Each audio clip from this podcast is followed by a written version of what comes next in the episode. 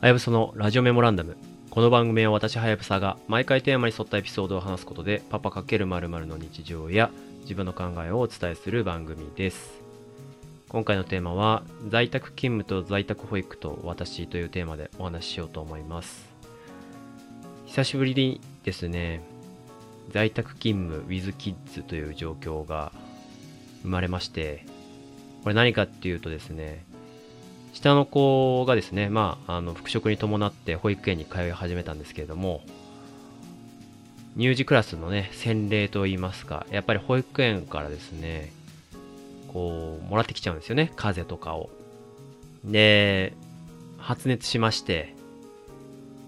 発熱するとどうなるかというとですね、まあ、これはあの、保育園のね、保育園によって方針が違うので、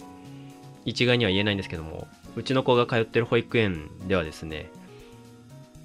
兄弟でね、一緒に通ってるということもありまして、下の子の発熱があって、おそらく一定の体温以上になったら、解熱してから24時間経過した後に登園してくださいねっていうルールなんですね。それでどうなるかっていうと、上の子もですね、経過観察をしてほしいというふうに言われたわけです。ということでですね、在宅勤務しながら2人の子供の面倒を見るという状況が生まれてしまったということなんですね。で、これが本当に改めてですね、マジできついっすね。はい。あの、コロナの時もね、本当に大変だなっていうふうに思いながら、それこそ2020とか21とか、特に2020かな ?2020 年は本当に大変だったので、大変すぎてね、どうしてたかさえもう、記憶が あやふやになってるぐらいなんですけれども、その当時はね、まだあの、子供も一人だったっていうこともあって、父親か母親のどっちかが子供の面倒を見ていれば、もう片方はね、仕事ができるっていう状態だったわけですよ。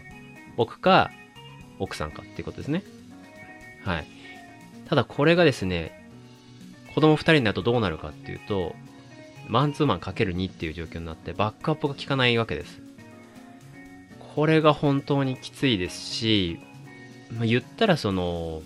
遊べるスペースっていうのも、共用スペースになるわけですね。リビングとか。で、そうなると、上の子が遊びたい、上の子のおもちゃで、え例えばプラレールで線路を敷いて遊ぶってなった時に、下の子はまあ無邪気にそれをこう触ったり壊したりするわけですよね。ここでコンフリクトが起こって、まあ、ギャーギャーギャーギャー言って、こうね、家の中の雰囲気がちょっと悪くなって、それに対してこう親が介入していくことによって、こうさらにね、ギャーギャーギャーギャーしていって、なんだこれって感じですよね。こんなんで仕事できるわけないじゃんっていうふうに思いますし、それこそね、コロナ禍でこういう状況にあったご家庭は、どうしてたのかっていうのを、すごいこう思いを馳せちゃうって感じですよね。本当にこれどうしてたんでしょうね。無理ゲーだなっていうふうに思いました。幸いね、あの、うちの子は、その後ね、お医者さん行って薬をもらってですね、その薬を飲んだ結果、まあ、ちょっとあの熱も下がって、ちょっとずつ元気になっていったので、在宅勤務 with kids は1日ぐらいで済んだんですけれども、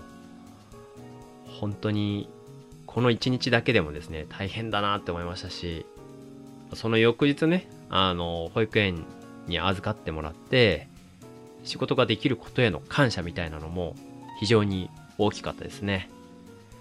本当に保育園様々だなというふうに思います。ただ一方で、あのこういう状況が起こるっていうことを、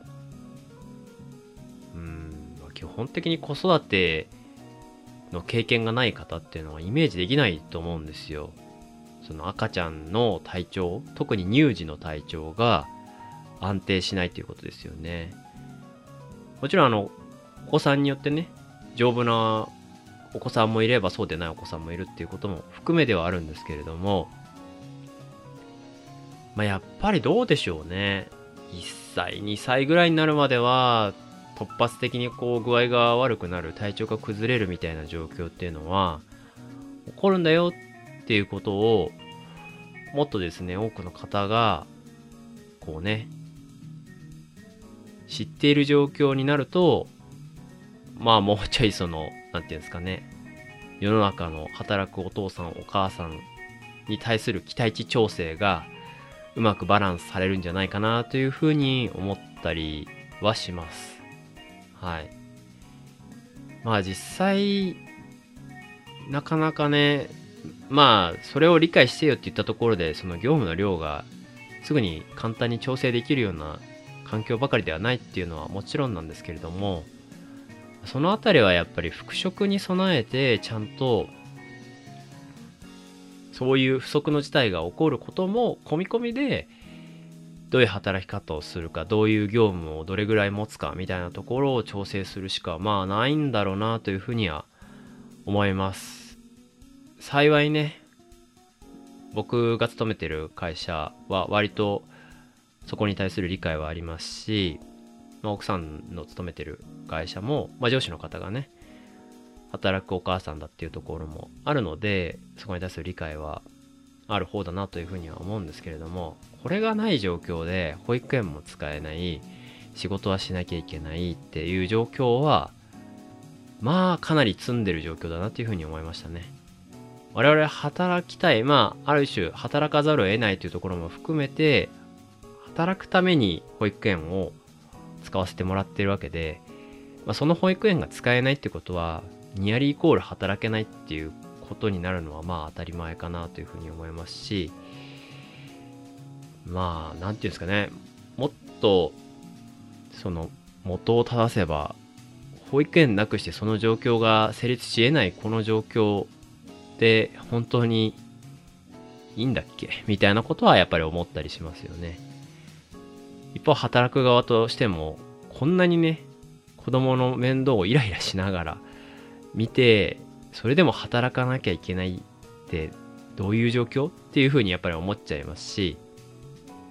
その人間に子育ても仕事も全部全部100%みたいな風に求められてもですね、